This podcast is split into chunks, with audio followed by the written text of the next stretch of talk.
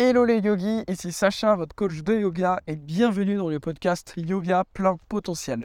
Alors aujourd'hui, nouvel épisode de ce podcast où je vais vous expliquer comment enlever la peur qu'on a des équilibres au yoga.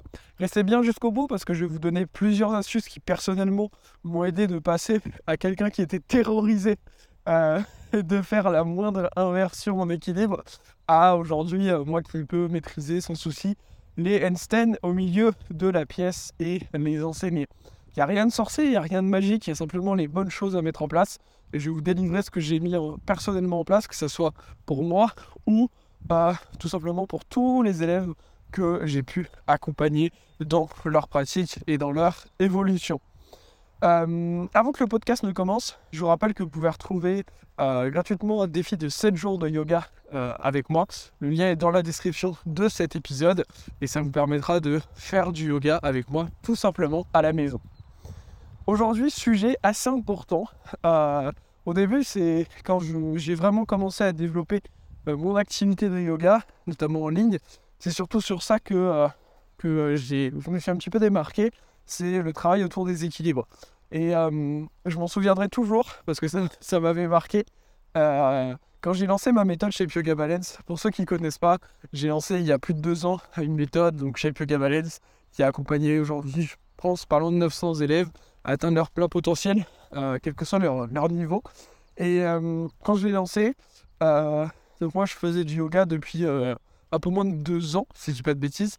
Et il y a une, parmi les premiers élèves, il y avait une prof, en fait, qui m'a contacté et euh, qui a rejoint mon programme. Et euh, en fait, ça faisait 10 euh, ou 15 ans, je crois qu'elle était prof. Et, moi, j'avais un petit peu le syndrome de l'imposteur. Je sais pas si vous connaissez ce que c'est. Mais en fait, je me sentais pas légitime. Quoi. Je me suis dit, oh là là, moi, je fais du yoga depuis 2 ans. et elle est prof depuis 10 ou 15 ans, je sais plus. Et elle, veut, elle veut suivre mon programme, mais ça, va, ça va lui sembler nul, quoi. Et en fait, pas du tout. Euh, j'ai pu, euh, pu l'idée. En plus, c'était à une époque où je prenais le temps d'avoir euh, encore des cours individualisés, c'est-à-dire des sessions directes avec les élèves en one-to-one. Et j'ai pu vraiment l'aider justement à avancer dans sa pratique des équilibres. Et elle a eu des super résultats. Et ça, ça m'a aussi fait un grand, grand boost de confiance dans ma, dans ma pratique, dans mon enseignement. Parce que je me suis dit que sur ce sujet, en tout cas, je pouvais aider des personnes qui, qui avaient en fait, euh, bah, qui étaient profs de yoga depuis beaucoup plus longtemps que moi. Et donc, euh, ça m'a permis de, de, me rendre compte que ma méthode fonctionnait super bien. Et de toute façon, dès le début, j'avais beaucoup de résultats positifs avec, euh, avec mes élèves. Et donc, ça, c'est au niveau de, au niveau de, de la méthode. mais bref, pour revenir un petit peu d'abord au niveau de ma pratique, parce que de toute façon, le mieux, c'est que je vous parle de ma pratique, parce que moi, je suis passé justement au début par, par, cette, peur des, par cette peur des équilibres. Et à partir du moment où, de toute façon, je vais vous parler de ma pratique, bah, au niveau de l'enseignement, après, c'est la même chose que j'ai mis en place pour mes élèves. J'ai pris tout ce qui marchait pour moi, et j'ai dit à mes élèves, bah, vous allez faire pareil. Et c'est comme ça que ça, ça leur a permis de fonctionner euh, et d'atteindre leurs euh, objectifs en termes en d'équilibre. Donc, je vais vous partager un petit peu ça, euh, un petit peu ça là. Euh, au niveau de ma pratique. Donc moi, quand j'ai commencé, euh, j'étais vraiment... Alors, je rien pour moi en yoga, parce que je venais du coup du sport, donc euh, j'avais cette habitude de vraiment chercher une performance, opposer le corps et l'esprit. j'étais pas souple du tout. je venais d'une grosse blessure, donc paralysie de la main, fracture du bras, donc j'avais plus aucune force. Donc vraiment, j'avais aucun, j'avais aucun avantage quoi. Et et je m'en souviens que la première fois que j'ai vu euh, euh, la, la, prof avec qui je suivais des cours faire un équilibre sur la tête, je me suis dit, mais c'est quoi ce truc de fou, quoi? C'est euh, c'est vraiment pas pour moi, quoi. Et, et je m'en souviens d'ailleurs que ma grand-mère, qui aujourd'hui a 80 ans, si je dis pas de bêtises, et bah, elle, elle a toujours fait du yoga. Enfin, toujours. Non, elle a, elle a commencé relativement tard en réalité. Mais du coup, je l'ai toujours connue faire, en faisant du yoga. Et, euh, et elle, aujourd'hui, elle tient encore son problème, ses équilibres aussi sur, sur la tête. Mais tout ça me semblait euh, impossible pour moi. Et ça me faisait super peur. Et puis, euh, quand j'ai décidé de me lancer quelques mois après dans une formation de yoga, je me suis dit quand même, je veux pas arriver trop ridicule à la formation.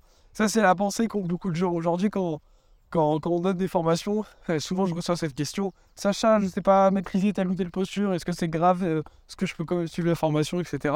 Sachez que vous pouvez suivre des formations de yoga, même si vous ne maîtrisez pas.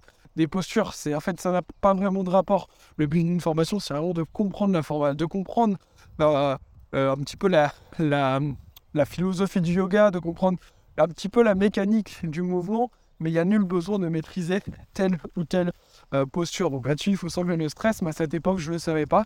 Donc je me suis mis un stress en me disant, il faut absolument que j'apprenne à faire des équilibres. Et euh, du coup, j'ai commencé à essayer tous les jours. tous les jours, je travaillais, etc., mes équilibres, euh, pour apprendre mon équilibre sur la tête surtout. et ça me, faisait, ça me faisait vraiment, vraiment peur. Vraiment, j'avais des, des crampes de stress en essayant de faire l'équilibre. et en fait, j'ai fini par passer mon équilibre à force de beaucoup beaucoup d'entraînement. Donc ça c'est le premier point. C'est en fait la répétition. Ce qui se passe c'est que si vous faites un truc qui vous terrorise et que euh, vous le faites une fois et qu'en fait vous vous rendez compte que bah il y a, y a rien qui y a rien de négatif qui se passe quoi. Vous n'êtes pas mort. Enfin voilà. Et bah euh, le cerveau va se dire ah ok c'est peut-être pas aussi ça fait peut-être pas aussi peur que c'est peut-être pas aussi dangereux que ce que je pensais. Et si vous le faites deux fois, trois fois, dix fois, cent fois, mille fois, bah, au bout d'un moment, la peur, elle s'en va. En fait, et la peur ne sera plus là. Euh, mais pour ça, il faut pratiquer en sécurité, il faut pas se faire mal. Donc ça, c'est les deux premiers points qui sont vraiment la clé du progrès. Ça va être la répétition et la technique. C'est, je vois plein de gens, même malheureusement plein de professeurs, quand ils font des équilibres au yoga, ils font n'importe quoi ils rentrent n'importe comment dans l'équilibre, euh, ils pratiquent pas d'une manière sécuritaire, etc. Et ça, c'est pas du tout. Euh...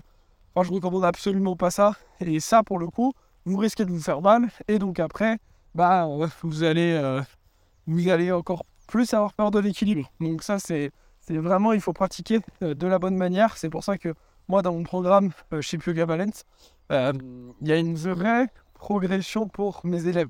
Euh, les portes ouvrent une fois par an d'ailleurs. Donc euh, là, actuellement, on sort le podcast, les portes sont, fermées. Mais euh, mais il y a une vraie forme de progression. Et c'est ça qui est important, c'est de suivre les bonnes progressions en fonction de vos objectifs. Donc, on a vu ce qui est très important, ça va être la technique, ça va être la répétition. C'est pas en essayant de faire une fois, une fois par semaine pendant 5 minutes votre équilibre qui est très difficile pour vous que vous allez rapidement le maîtriser. Ok, ça c'est super super important. Et ensuite, euh, deux autres points qui vont vous aider. Le premier, ça va être de se filmer. Donc se filmer, ça vous permet aussi de voir où est-ce que vous en êtes dans vos équilibres. Parce que notamment quand on est en inversion, euh, c'est difficile au début d'avoir une bonne proprioception, donc un rapport euh, de soi à l'espace. Et le fait de se filmer, ça va permettre de se rendre compte de certaines choses. Et ensuite, le dernier point qui a énormément aidé pour moi et pour mes élèves, c'est la préparation mentale.